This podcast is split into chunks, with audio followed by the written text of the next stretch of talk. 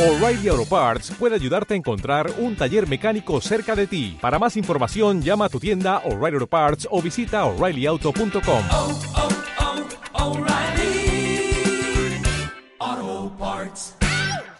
Eh, quiero empezar diciéndoles que esta es Iglesia Viva, un lugar especial para cada uno de nosotros, gente totalmente imperfecta, pero cuenta, contamos con un Dios perfecto. Y hemos venido desarrollando una serie que se titula Una fe viva. Y ya estamos a punto de terminar la serie. En esta serie hemos estudiado libro a libro, capítulo a capítulo, el libro de Santiago. Y sabemos que Santiago, el pastor Santiago, fue el pastor de la iglesia de Jerusalén. Y a lo largo del estudio de este libro nos hemos visto realmente expuestos y confrontados a la palabra, por lo menos yo me he sentido de esta manera, eh, ha sido en verdad como un espejo donde me he podido mirar y ver, wow, cuál imperfecta soy, cuánto me falta para ser más como tú. A veces nos sentimos que ya como que hemos llegado a un nivel y este libro ha sido especialmente eh, para mí como mostrarme, estás como en, en, en, una tercera parte del camino, en una segunda, o sea, te falta tanto por recorrer y tanto por avanzar. Y yo creo que la palabra siempre nos tiene que confrontar y nos tiene que animar y nos tiene que retar, pero nos tiene que mostrar la verdad que hay en nuestro corazón, porque la palabra dice que nuestro corazón es engañoso y perverso. Y eso ha sido la serie que, que hemos venido desarrollando. Y antes de darles el nombre del episodio de hoy, del capítulo de hoy, quiero contarles algo que me pasó esta semana. Esta semana fue semana de receso estudiantil y el día martes en la mañana desayunamos y estábamos ahí en casa cuando sonó el citófono y dijimos, a esta hora, ¿quién va a llegar? No, miércoles en la mañana. Qué raro, y contesté y me dijeron en la portería, es el bienestar familiar. Y yo, ¿y, es, y vienen para acá? ¿Está seguro? Porque a veces se equivocan en la portería y yo, ok, que siga, porque si viene para acá, pues que siga. Y entonces le dije, el bienestar familiar. Bueno, y timbraron y yo abrí y era una señorita del bienestar familiar, entonces me mostró su identificación, me dijo, mira cómo estás, no me ha puesto el tiempo y si no, me puede demorar muy, muy, muy poquito o mucho, mucho, mucho. Y, y la persona se presentó, era una funcionaria del bienestar familiar y me dijo, hay un reporte de maltrato infantil. Y yo, ok, me dijo, me reportan y me leyó. El día 3 de octubre, eh, un menor de 3 años de edad lloraba insistentemente y lo estaban ob obligando a comer. Eh, dice que le embutieron la comida y yo decía, wow, ¿y cómo saben todo eso? Le embutieron la comida, que el menor lloraba eh, muy fuerte y yo lo escuché y le dije, ok, bueno, pues quiero decirte que el único menor que hay en esta casa es mi hijo Benjamín. Y lo llamé, Benjamín. Y Benjamín salió, dijo, él no tiene tres, él tiene 12 años. El día que me dices, que fue el jueves de la semana pasada, él estaba en el colegio, eh, o sea que poco probable. Y además, quiero decirte que Benjamín podría llorar a la hora de comer porque le quitamos la comida, no porque lo obligamos a comer. Porque Benjamín es un niño que desde muy pequeño le ha encantado comer. Entonces, y la niña me dijo, ¿y seguro no hay ningún otro menor? No sé qué. Yo le dije, no, yo tengo dos hijos, la grande, el chiquito. Um, y ella quedó como, mmm. y yo le dije, además no tenemos empleada para decir que la empleada viene con un niño, no tenemos sobrinos pequeños, no tenemos, realmente no, esa información es falsa. ¿Y cómo hacen, cómo, cómo funcionan esos reportes? Le empecé yo a indagar un poco, porque alguien, yo le dije, pues como antes que uno llamaba a la policía y hacía pegas y esas cosas, ¿cómo funcionan ese tipo de reportes? ¿Qué tal yo tuviera un niño de 5 años y, y, aunque la información sea falsa, puede coincidir un poco con el reporte. Entonces ella me explicó que era una alerta y que entonces inmediatamente mandaban un funcionario a verificar la, la realidad, lo que pasaba. Entonces yo, perfecto. Entonces me pidió todos mis datos, mi cédula, la información de mis hijos, como todo, dejarlo muy bien documentado en el caso, y se fue. Cuando ella se fue, yo le conté a Felipe y le conté porque me impactó mucho porque yo sé que el reporte no era para mí, era para mi vecina de al lado. Pero la persona que denunció dijo mi apartamento. Y supe que era la vecina de al lado porque ella ha pasado un proceso en que hay una persona en el edificio que la denuncia y la denuncia y la denuncia por maltrato y ya ha recibido varias visitas del bienestar. Y ella pues, nos contó a las, a las vecinas del piso preguntando si habíamos sido nosotras y nosotras le dijimos no. Yo habría podido decirle, ah, no, estás preguntando por la señora de al lado, ella sí tiene un niño chiquito y llora y... Mm, y a veces somos tan ligeros para hablar de los demás sin importar ni saber la realidad que cada uno está viviendo. Y yo recuerdo cuando ella pasó a nuestro apartamento y nos contó que le habían visitado el bienestar, que habían dicho que había maltrato de la niña, que le había tocado ante la trabajadora social pues desvestir la niña para ver que no hubiera maltrato físico, en verdad, porque habían dicho que era maltrato físico.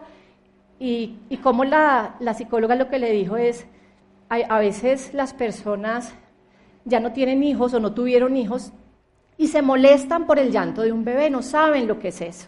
Se molestan por... por y, lo que hacen es generar este tipo de, de alertas. Pero cuando son reiterativas, pueden llegar a quitarle la niña a esa familia. Y yo pensaba qué difícil y qué responsabilidad tan grande, porque antes de cualquier denuncia, además es una denuncia totalmente anónima, yo puedo decir lo que quiera de quien quiera, no me preocupa, o sea, ¿en verdad te preocupa el bienestar de ese niño? ¿O lo que te preocupa y te molesta es el llanto a veces que te molesta para dormir o que te duele la cabeza o que sencillamente no quieres escuchar a un muchachito llorando? Y, está primero quizá tu necesidad de descanso y de tranquilidad que lo que le pueda pasar a ese menor realmente. Y ella pues me dijo, yo hablé con la administración la vez pasada cuando me llegó la visita y me dijo que pasara un documento contando la situación para que esa persona tenga que decir quién es.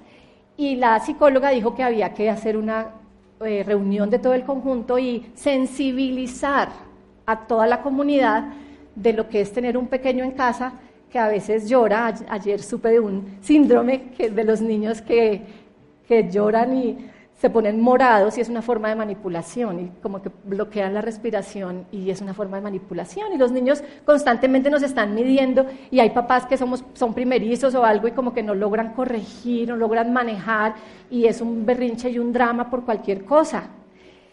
Y, y eso me llevó a pensar, ¿de verdad estamos pensando en los demás? ¿De verdad estamos pensando en un bien general, en un bien de todos? ¿O estamos pensando en la comodidad de cada uno. Y eso me lleva al título de la enseñanza de hoy. La enseñanza de hoy se titula, y no me pasa,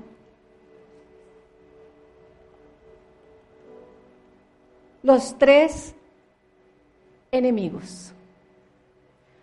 Los tres enemigos, y todos tenemos estos tres enemigos, y lo peor de todo es que están dentro de cada uno de nosotros.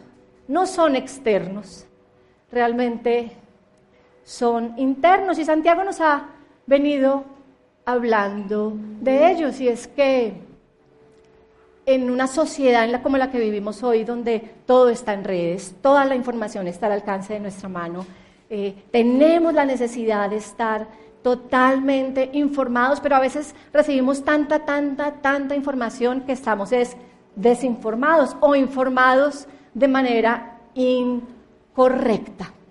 Y Santiago nos habla de buscar y de tratar de construir una sociedad saludable, una comunidad saludable, pero eso lo podemos sacar de la iglesia y de la comunidad donde estamos y pensar en que deberíamos construir una sociedad saludable, que nuestros colegios deberían tener un ambiente saludable, que nuestras universidades o nuestros sitios de trabajo deberían tener un ambiente sano, un ambiente saludable, donde podamos crecer, donde podamos desarrollarnos y donde podamos ser felices.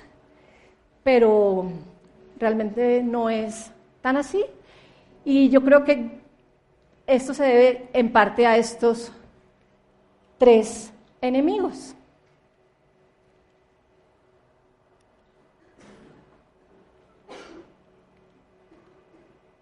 Y el primer enemigo del que vamos a hablar en esta mañana es el chisme. Y el chisme, todos sabemos lo que es el chisme. El chisme es em, cuando hacemos comentarios de algo o de alguien sin que esa persona esté ahí presente. Y el chisme no necesariamente tiene un, un deseo o un, su fin último no es algo negativo, puede ser un, algo bueno. O hay gente que dice, pero no es un chisme porque yo estoy diciendo la verdad de esa persona. Pero el chisme puede ser una verdad o puede no tener una mala intención. Es como cuando yo me acuerdo que yo estaba en el colegio y tenía una amiga y ella decía, yo no, es que yo sea chismosa, en verdad, lo que pasa es que a mí la información me llega. Toda la información me llega, o me la cuentan, o yo estoy ahí y escucho, ¿qué hago? Yo tengo ese don de estar aquí hablando contigo y estar escuchando más allá. Entonces ella decía todo, se lo sabía todo. Y no era siempre malo, era, ¿supieron que se cuadró fulanita con fulanito? Era un chisme, pero no era necesariamente para destruir a alguien, era un comentario. Y es que en nuestra cultura, en nuestra sociedad, nos acostumbramos a hablar de la gente. Disfrutamos hablando del otro. Y yo a veces me pregunto, ¿será que disfrutamos cuando otros hablan de, de mí? Porque nos encanta hablar del otro, nos encanta y, en los medios de comunicación además se promueve las revistas de chismes, de farándula, los programas que hablan de las personas y eso nos encanta, como que nos sentamos y hablemos y hablemos y movamos la lengua y como que se nos olvidan los problemas nuestros por andar enfocándonos en las realidades de otras personas, en las situaciones de otras personas, pero a Dios no le gusta el chisme, a Dios no le gusta que nos preocupemos eh, de la vida de los demás para destruirlos o para comentar de ellos, sino en verdad para ayudarlos. Y, nunca el objetivo de un chisme es ayudar a alguien más, sino sencillamente hablar. Y dice Proverbios 11, 12 y 13, eh, es necio denigrar al vecino. Una persona sensata guarda silencio. El chismoso anda contando secretos, pero los que son dignos de confianza saben guardar una confidencia. Y es que la raíz del asunto del chisme, si vamos al, al corazón del asunto, es sencillamente que nos gusta hablar de los demás. Hay un deseo en el corazón de hablar del otro y, y nosotros a veces no tenemos la capacidad de guardar secretos. Si no sabes guardar secretos, cuando venga tu gran amiga a decirte algo súper secreto, dile, no soy buena en esto, no me cuentes porque lo vas a ver todo el mundo, no me digas. Porque, porque a veces alguien deposita su corazón con toda su confianza en, en mí y yo tengo esa debilidad y tengo que ser consciente de eso y decir, por nuestra amistad y porque te quiero, no me cuentes ese secreto. Cuando lo hagas público, me cuentas, porque nos vamos a dañar, nos vamos a hacer daño. Y, no tenemos conciencia y dice que es, necio hablar mal, denigrar del vecino, hablar mal del otro, del, que vive al lado, del, compañero de puesto, de, de, tu par. Está mal, es, es de necios. Y lo contrario a la palabra necio en la Biblia es sabio. Un sabio no chismosea. Dice, el necio es de personas necias hablar de los demás. Y, yo creo que cuando hablamos de esto hace ocho días, de, los problemas de, de, carácter que tenemos, yo creo que todos, todo ser humano tiene un problema de chisme, sea pequeño o sea gigantesco. Pero todos aplicamos, no es como que yo no soy alcohólico, yo no soy, uno puede decir yo no soy asesino, yo no soy alcohólico, yo, pero yo creo que todos hemos chismoseado de alguien en algún momento o lo hacemos regularmente. Y es algo que está permitido socialmente, pero no por estar permitido está bien. Es, está mal, a Dios no le gusta y además de eso es muy doloroso. Es muy doloroso saber que están hablando de ti y además el chisme tiene la capacidad de un teléfono roto y es que empezó así de pequeño y terminó con mucha información que no es, porque a veces empieza, no es chisme porque es verdad, yo solo estoy diciendo que ellos se van a separar. Y ok, pero es chisme. Y eso empieza y llega un punto en que se van a separar porque ella tiene otro y tiene otra familia y nadie sabía y él, imagínense que es gay. Y crece ese chisme de una y sencillamente no se entendieron y se van a separar, pero crece de una manera que es absolutamente dañina y dolorosa para la persona de quien se habla, pero además de esto, todo lo que sembramos lo vamos a cosechar, así que lo vamos a recibir de vuelta. Todo lo que hablemos de otros lo vamos a recibir de vuelta de alguna manera. Y este no es el único problema y, cuando vimos los tres enemigos, o vi o estudié los, este, los tres enemigos, son muy parecidos los tres y el segundo enemigo es la murmuración, que se parece muchísimo al chisme, pero tiene unas pequeñas diferencias, unas sutiles diferencias. La murmuración sí es eh, su objetivo sí es destruir, su objetivo sí es hacer daño, su objetivo sí es calumniar, sí es difamar, su objetivo eh, y su corazón es que la persona sea destruida realmente. Y, no es tan sencilla o suave como, como el chisme, es mucho peor, es mucho más dañina y contamina mucho más. Y, un rumor, porque la murmuración es básicamente un rumor. La murmuración es un rumor de algo o de alguien o de alguna situación. Pero antes de hablar general de la murmuración, quiero hablarles del caso específico que encontré en la Biblia.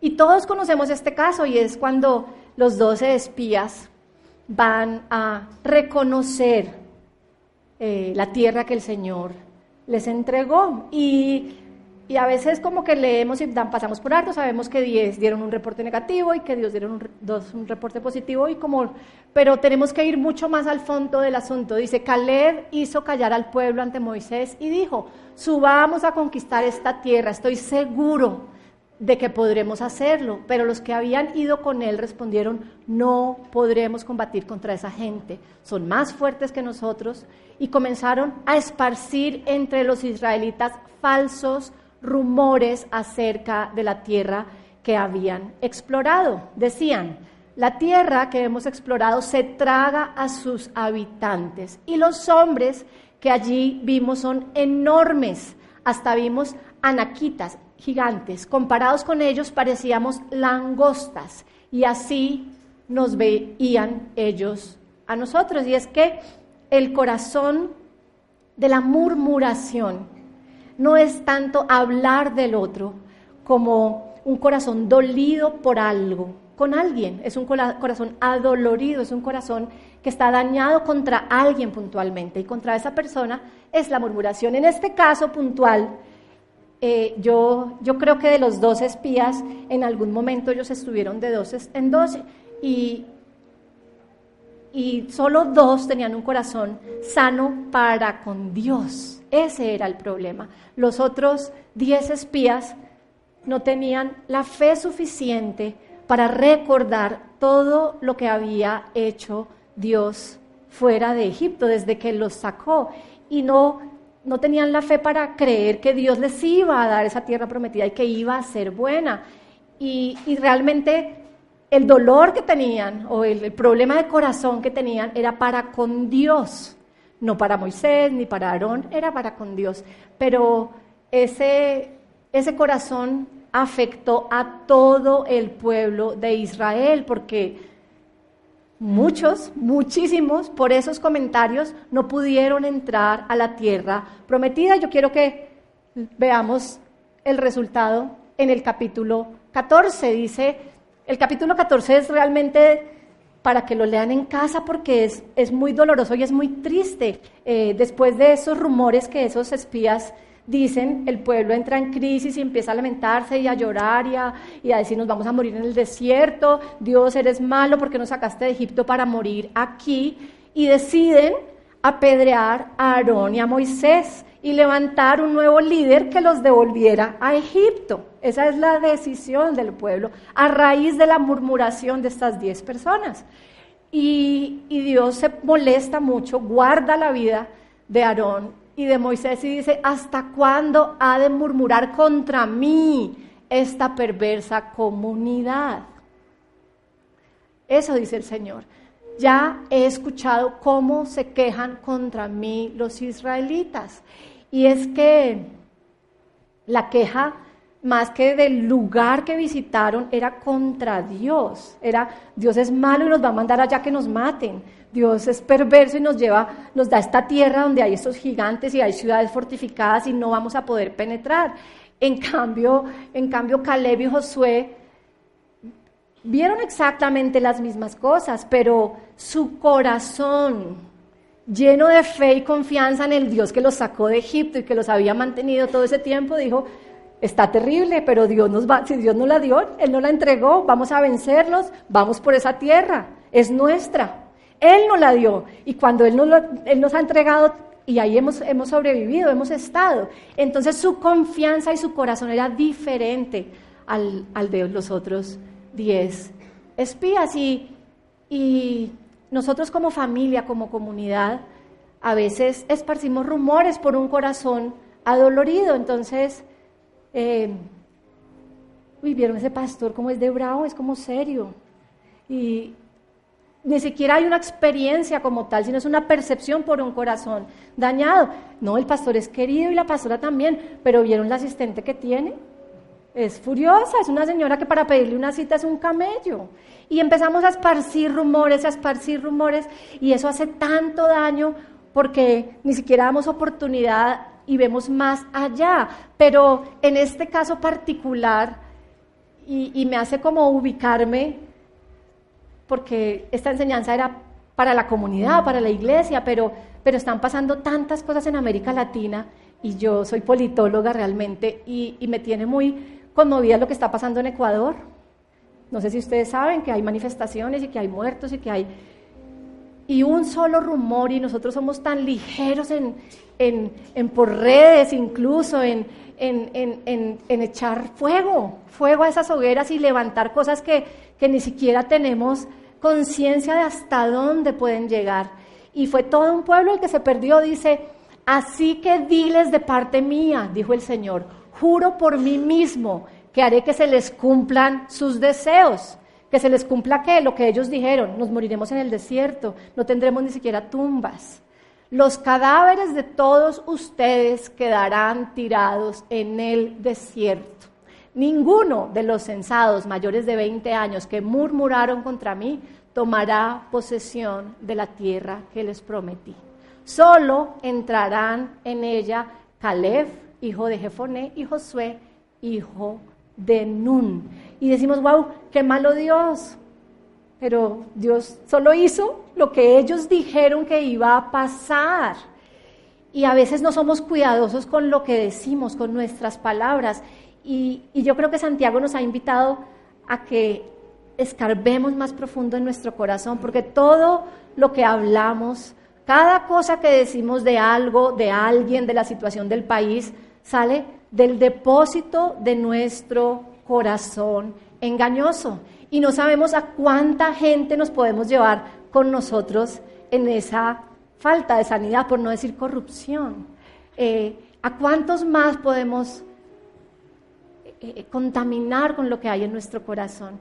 Y las consecuencias de esta fueron unas consecuencias para toda una nación y para, para toda una generación de esa nación que murió en el desierto y que no vio el regalo maravilloso que Dios tenía para ellos.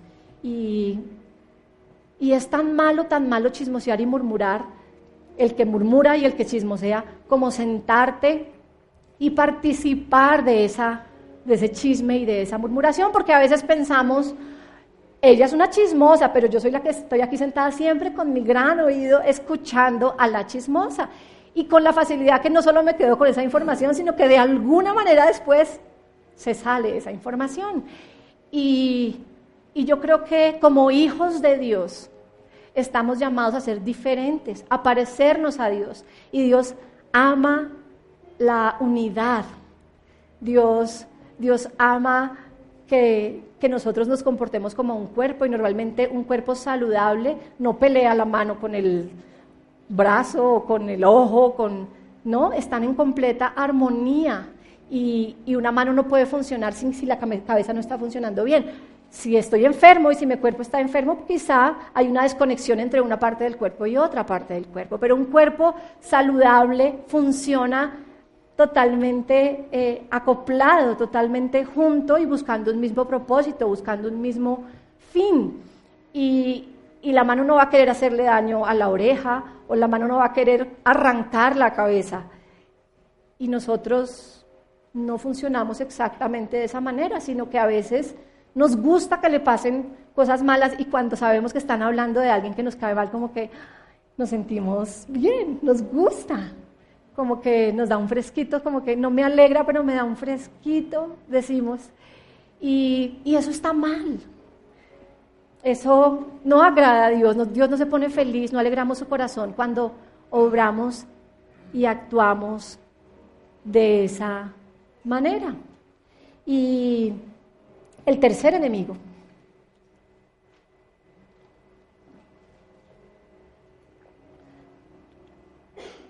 es la crítica. Y nos han enseñado a ser críticos, no, no trague entero, nos dicen. Y como que en la medida que evolucionamos y que vamos a la universidad y estudiamos, como que somos más críticos. Y la crítica, la crítica está mal. La crítica es un juicio de algo o de alguien y decimos, es una crítica constructiva. Y una crítica constructiva implica que yo invite a la persona a la que le voy a hacer la crítica y hable con ella de una manera honesta, pero también de una manera amorosa, de una manera sensible, como si, como si fuera a mí misma el que me fuera a hacer la crítica, porque somos a veces muy duros y somos muy buenos jueces para juzgar a los demás. Y, y en esta eh, época electoral, por ejemplo, me impresiona cómo aún en redes sociales somos tan críticos y hemos pasado, yo, creo que límites de, respeto que, que no están bien y que no debemos pasar. Y voy a hablar, por ejemplo, de que hablamos de nuestro presidente, porque es el presidente de todos los colombianos, así no hayamos votado por él, como un cerdo. Decimos que es, y, y lo dibujamos como un marrano y creo que estamos mal. Y antes, yo, yo creo que ya llegamos a un límite. Antes se reían del presidente Turbay, los más viejitos saben que hacían chistes de Turbay por su forma de hablar. Después de, de, de Samper decían que era el bojote, porque era gordo. De Uribe dicen de todo, de Paraco y demás. Y de este, y yo no estoy diciendo que sea cierto o no sea cierto. Y de este ya lo pintamos como un cerdo. Y, y ya hemos pasado límites de la honra él es el presidente de nuestra nación y merece respeto y honra. Y, yo no soy ni uribista ni eh, eh, eh, duquista, no sé cómo se diga, pero, pero sea quien, quien sea el presidente o quien suba de presidente, sea que tú hayas votado por él o que yo no haya votado por él, merece respeto, porque es tan fácil criticar a una persona que tiene poder, autoridad y visibilidad y que es tan, pero tan imperfecto como tú y como yo. No existe ni va a existir el gran presidente perfecto. Todos somos corruptos porque todos somos humanos. El que crea que va a llegar un momento en que llegue un gran salvador de nuestra nación, se va a quedar envejeciendo y esperándolo porque no va a llegar. El único salvador de todos es Jesús. No hay otro. No hay un hombre perfecto. Todos tenemos corrupción en diferentes áreas. Todos. Y en vez de estar criticando de esa manera tan cruda, ahorita empiezan elecciones y y ya hasta las familias ni siquiera pueden hablar del tema, porque entonces unos van a votar por el uno, otros por el otro, y se ensañan en unas peleas que son absurdas.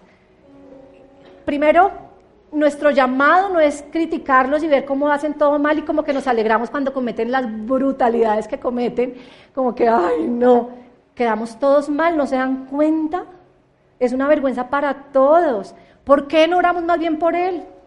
¿Por qué no le pedimos a Dios, ay Señor, como que él no es muy brillante, pero que lo elegimos nosotros, lo elegimos? Y, ay, no, yo no elegí, yo no, yo no voté ni siquiera. Pues usted lo, lo eligió por no haber votado por nadie. Todos lo elegimos. Y es nuestra responsabilidad como hijos de Dios orar por nuestras autoridades. Y, y, yo pienso, por ejemplo, en el expresidente Uribe, y si usted lo detesta como lo manifiesta en las redes, pues ore y, ore y dígale al Señor, Señor, haz justicia, yo creo que este hombre es muy malo. Dígaselo a Dios, porque con hablar mal de las personas, con criticarlas, con denigrar de ellas, nada vamos a solucionar. Y, y es que la crítica es tan dañina y tan dolorosa porque yo pienso en la familia de este presidente. O sea, si sus hijos son chiquitos, si tienen Facebook y ven cada caricatura que le sacan de marranito, eso no es bonito. Eso no es. Yo pienso en su esposa. Yo pienso en, no sé si su mamá o su papá estén vivos, pero ¿qué sentirías tú si fueras tú? Si fueras la marranita y estuvieran todas las redes sociales es absolutamente doloroso y es que como que perdemos la sensibilidad de lo que, de lo que representa y, y estar en un cargo... Ustedes no se imaginan lo que es pastorear una comunidad. Yo tampoco sabía lo que era esto hasta hace tres años. Y es un peso gigante, es una responsabilidad tan grande. Y yo pienso en cada persona, cada miembro de esta comunidad y a veces cuando sé las situaciones por las que están viviendo y los conflictos y orar por ellos y es, es una gran carga. Yo no me imagino lo que es ser presidente. Ser presidente de una nación como la nuestra, tan dividida, tan diversa, tan, con tantas diferencias económicas, con tanta desigualdad, es muy difícil. Tiene que ser muy difícil. Y, y no pensamos en la carga tan grande que tiene ese presidente y nosotros en vez de criticar y criticar y criticar y criticar, lo que podríamos hacer es orar, orar, Señor, Él no es muy brillante, yo creo que no es muy brillante, pero ponle personas a su lado que sean sabias, Señor, que te conozcan, que estén preparadas y capacitadas para sacar a nuestra nación adelante. Es que más que un presidente que pasa cada cuatro años, es es nuestra nación, es nuestro futuro, son nuestros hijos, son nuestras generaciones. ¿Qué le estamos dejando a nuestra gente? ¿Qué, le estamos, qué herencia le estamos dejando a nuestro país, a nuestros niños? Y, la publicidad política no, no falta, pero oren, no dejen de votar por, los, por la, para la alcaldía, no, enciérrense con Dios, deje de investigar o de hablar con el uno y con el otro y investigue usted, lea los programas y sea responsable porque esta ciudad es de todos. Y cuando ya estamos con las calles rotas y vueltos nada y llorando y sufriendo, pues nosotros vamos a ser víctimas de nuestro propio invento. En vez de criticar, siéntese a estudiar, siéntese a mirar y, y dígale, Señor, guíame por favor, por quién voy a votar y, no deje comprar su voto ni por un tamal, ni por una empanada, ni por nada. Es importante, es importante que en vez de criticar al que eligieron otros, votemos nosotros y elijamos a alguien, alguien que claramente nosotros como comunidad nos han invitado a participar eh, en campañas de algunos candidatos y nosotros hemos decidido y desde el día uno decidimos que nosotros no vamos a participar en política. Ese fue de cuando nació Eclesia, fue uno de los pilares y fundamentos y no vamos a ceder en eso, no vamos a, participar en campaña política ni de alcalde, ni de presidente, ni de gobernador, de nada. Pero sí invitamos a ser una comunidad que participa, que es responsable. Tenemos un deber ciudadano. Y no nos podemos quedar sin votar en la casa después de ir a la iglesia arrunchados el domingo para después quejarnos cuatro años por lo que otro eligió. Así que la crítica es uno de esos tres enemigos y en la iglesia también hay crítica. Criticamos al líder porque no hizo las cosas a mi manera o como a mí me parecía que podía hacer, pero la crítica además no es constructiva, no es constructiva porque no me siento con él y le digo, mira, ¿por qué organizaste los grupos así? Yo no entiendo, explícame. No, por eso y esto, no, pero no te parecería mejor, que yo creo que podría hacerse más bien así. Eso sería una crítica constructiva, pero la crítica es, uy, no, ¿vieron ese desorden de esa persona cómo organizó todo de mal? No, así no funciona. Y después se quejan porque entonces la gente no llega puntual, porque Eso es lo que hacemos realmente, no es una crítica constructiva. Y estamos llamados a edificarnos unos a otros, a apoyarnos unos a otros, a crecer unos con otros. Y, y yo creo que debemos ser muy críticos con nosotros mismos. Coger esa palabra como espejo y mirarnos en ella todos los días y vernos a ese espejo y decir, me falta e, e, este pelo aquí, este pelo acá, el cilantro, la lagaña, el moco, que tengo que quitar, que tengo que corregir yo mismo. Pero además, como nos amamos, bueno, a pesar de que nos amamos, unos somos muy severos con nosotros mismos también, pero, pero así con el amor que nos tenemos a nosotros mismos, así mismo debemos edificar a los demás, hacer el trabajo bien hecho, construir y, y de verdad afirmar a los demás. Y números 14, 27 dice, este no es. No juzguen a los demás, decía el Señor, no juzguen a los demás y no serán juzgados, pues serán tratados de la misma forma en que traten a los demás. El criterio que ustedes usan para juzgar a otros es el criterio con el que se les juzgará a ustedes. ¿Y por qué te preocupas por la astilla en el ojo de tu amigo cuando tú tienes un tronco en el tuyo? ¿Cómo puedes pensar en decirle a tu amigo, déjame ayudarte a sacar la astilla de tu ojo, cuando tú no puedes ver más allá del tronco que está en tu propio ojo? Hipócrita, primero quita el tronco de tu ojo, después verás lo suficientemente bien para ocuparte de la astilla en el ojo de tu hermano. Y es que la crítica y el corazón de la crítica, la raíz, el porqué de la crítica, es que nos olvidamos de, los, de nuestras imperfecciones, de nuestras fallas, y preferimos más bien mirar la vida de los demás. Y cuando criticamos, nos estamos poniendo en lugar de un juez. Y nosotros no estamos llamados a ocupar la posición de juez de nadie porque Tan imperfectos somos nosotros como a la persona a la que juzgamos. Y, y es muy común que juzguemos los pecados en los demás. La forma de hablar o de creer de otro, o si sabemos además que tiene cierta debilidad, venir y hablar, criticar y juzgar a esa persona. Y es que la crítica es un juicio. Y se nos olvida que Finalmente, estamos sembrando ese juicio y nosotros también seremos juzgados con exactamente la misma medida, con la misma severidad con la que yo juzgo a otro, voy a ser juzgado. Y además de estos tres enemigos, dañar, dañar nuestras vidas, dañar nuestra comunidad, dañar nuestra sociedad, tienen una particularidad que para mí es es bien eh, que me sacude. Y es lo que dice Santiago 3:15, porque esta sabiduría, esto que veníamos hablando, no es la que desciende de lo alto, sino es terrenal, animal y diabólica. Cuando hacemos estas cosas, somos terrenales, animales y diabólicos. Y subrayé la palabra diabólica, porque la palabra diablo, que en griego se escribe así, y significa diabolos, quiere decir difamador, acusador, el que critica injustamente, el que divide, eh, calumniador, el que condena, el que chismosea maliciosamente.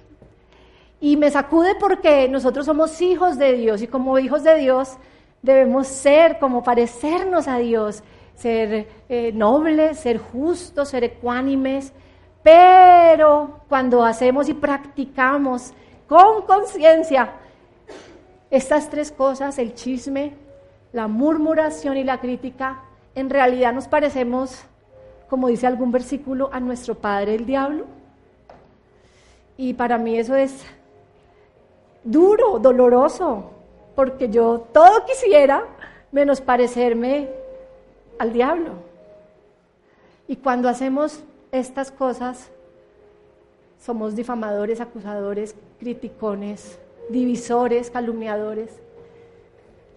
Es como Él opera y es la definición de esta palabra. Así que yo decía, wow, porque esto nos cae a todos, todos lo hacemos, todos lo, practicamos. Y yo decía, yo no, no, no, quiero, no quiero parecerme al diablo. Yo. Y recordaba el versículo que dice, bienaventurado la persona que no anduvo en, en consejo de malos, ni se sentó en silla de escarnecedores. Me acordaba esta mañana de ese versículo y busqué escarnecedor.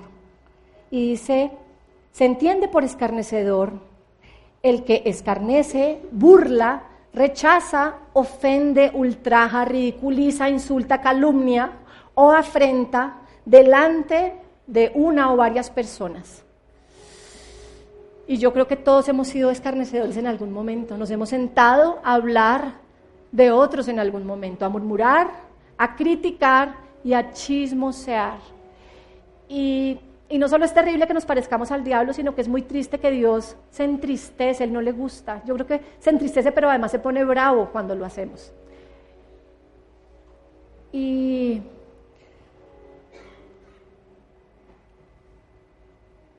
dice Efesios 4:29, Pablo nos dice, no salga de nuestra boca ninguna palabra mala, sino solo la que sea buena para la edificación, según la necesidad del momento, para que imparta gracia a los que la escuchan. Y no entristezcáis al Espíritu Santo de Dios por el cual fuisteis sellados para el día la redención. Dice que no, de una fuente de agua no puede brotar dulce y salada a la vez. Y cuando venimos a la iglesia y compartimos y alabamos y exaltamos, como que hay una fuente dulce, pero cuando en la misma iglesia o en cualquier lugar chismoseamos, murmuramos o criticamos, sale agua salada.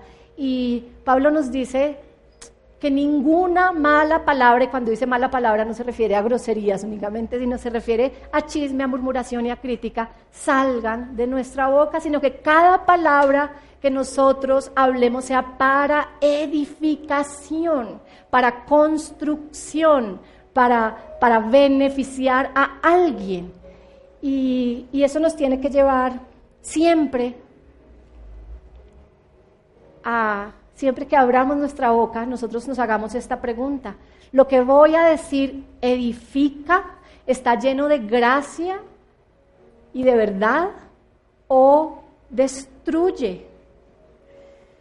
Y yo creo que si nosotros podemos hacer el ejercicio diario de concientizarnos que tenemos ese problema de chisme, de murmuración y de crítica, pero pedirle al Señor que no queremos contristar su Espíritu Santo, que no queremos parecernos al diablo y que queremos más bien ser como Él, lleno de amor, de gracia, de verdad y de misericordia.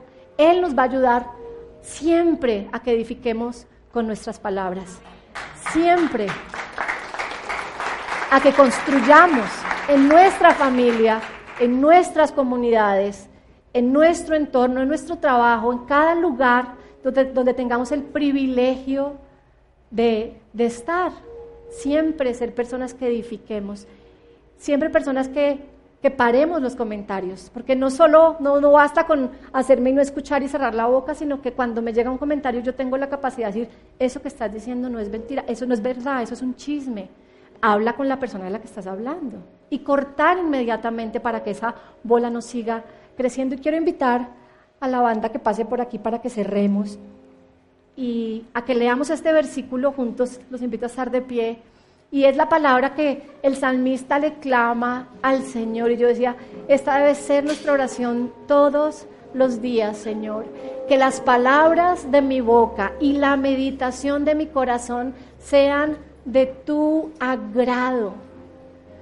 Que todo lo que yo hable, que todo lo que yo diga, diga pueda edificar a otros, pero, pero además que edifique, Señor, que a ti que tú sonrías cada vez que hablo, pero seamos más profundos, no solo con lo que digo, cuando pienso en alguien, cuando medito, antes de lanzar esa palabra, aún mis pensamientos, aún todo lo que guardo en mi corazón que te, que te agrave, que te, que te alabe con mis pensamientos, que te alabe con lo que digo, que, que te alabe con cada cosa que yo digo. Padre, gracias por esta palabra, Señor. Yo te pido que, que tu palabra no regrese vacía, que nos confronte, Señor, que nos, que nos muestre nuestra realidad, que sea como ese espejo, Señor, que nos muestre lo que hay realmente en nosotros pero que nos anime y nos dé las fuerzas para cambiar, para ser mejores, para ser más como tú, para parecernos a ti, Señor.